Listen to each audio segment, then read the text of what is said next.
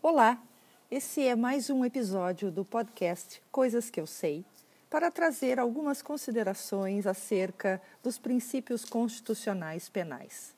Chamados princípios limitadores do ius puniendi, ou reguladores do controle penal, ou ainda princípios fundamentais do direito penal, eles são, na verdade, princípios de garantia, quero dizer, são garantidores da não ocorrência de abusos por parte do poder punitivo do Estado, estando todos eles amparados na Constituição Federal de 1988, mesmo que não expressamente contemplados nela. São também os princípios uma importante ferramenta para a prática do direito e do processo penal. Particularmente, considero que os principais princípios que limitam o poder punitivo do Estado são os seguintes: princípio da legalidade, aquele que sustenta não haver crime sem lei anterior que o defina e não haver pena sem prévia cominação legal. Nós encontramos expressamente o princípio da legalidade no artigo 5, inciso 39 da Constituição Federal, e também no artigo 1 do Código Penal Brasileiro e no artigo 9 da Convenção Americana de Direitos Humanos. O princípio da legalidade é corolário de outros três princípios que estão com ele entrelaçados: o princípio da reserva legal, o princípio da anterioridade da lei e o princípio da taxatividade.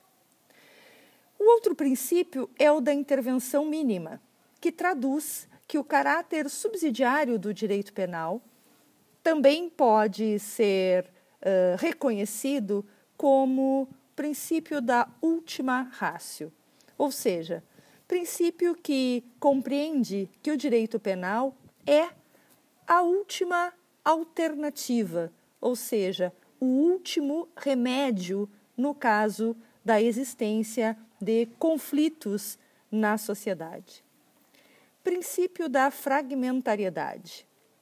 O significado do princípio constitucional da intervenção mínima ressalta o caráter fragmentário do direito penal, porque ele não serve de instrumento de proteção para todos os bens jurídicos, mas apenas para alguns, para aqueles que são considerados os mais relevantes.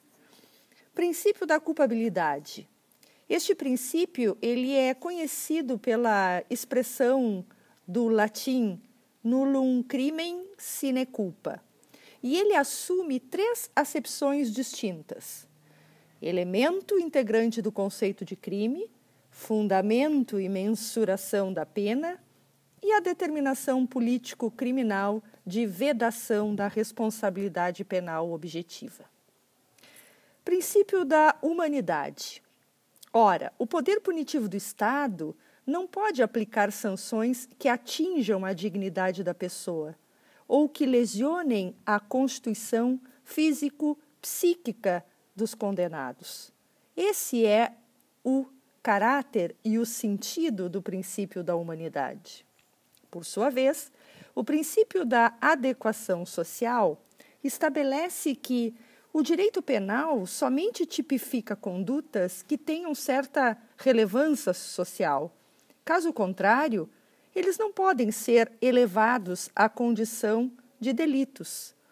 Há condutas, portanto, que, pela sua adequação social, não podem ser consideradas criminosas, ainda que atendam, por vezes, à definição legal da norma. Princípio da insignificância. A tipicidade penal também exige ofensa de alguma gravidade aos bens jurídicos protegidos, pois nem sempre a ofensa a esses bens é suficiente para configurar o injusto. O princípio da insignificância é um preceito que reúne quatro condições essenciais para ser aplicado: a mínima ofensividade da conduta, a inexistência de periculosidade social do ato, o reduzido grau de reprovabilidade do comportamento e a inexpressividade da lesão provocada. O princípio da ofensividade estabelece que, para que se considere existente o crime, é necessário que haja um perigo concreto, real e efetivo de dano a um bem jurídico protegido. O princípio da proporcionalidade, por sua vez, nos remete à Declaração dos Direitos do Homem de 1789, que já exigia que a proporcionalidade fosse observada entre a gravidade do crime praticado e a sanção a ser aplicada. Portanto, a lei só deve combinar penas que sejam estritamente necessárias e proporcionais ao delito.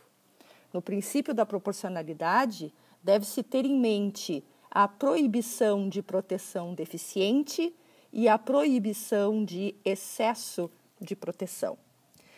Ora, nos estudos do direito penal ainda podemos falar em outros tantos princípios, tais como o do nebis in idem, o do nemo tenetur si detegere, ou o princípio da não autoincriminação, o princípio da presunção de inocência, da pessoalidade e da alteridade, além daqueles de natureza também processual, como o princípio do contraditório e da ampla defesa.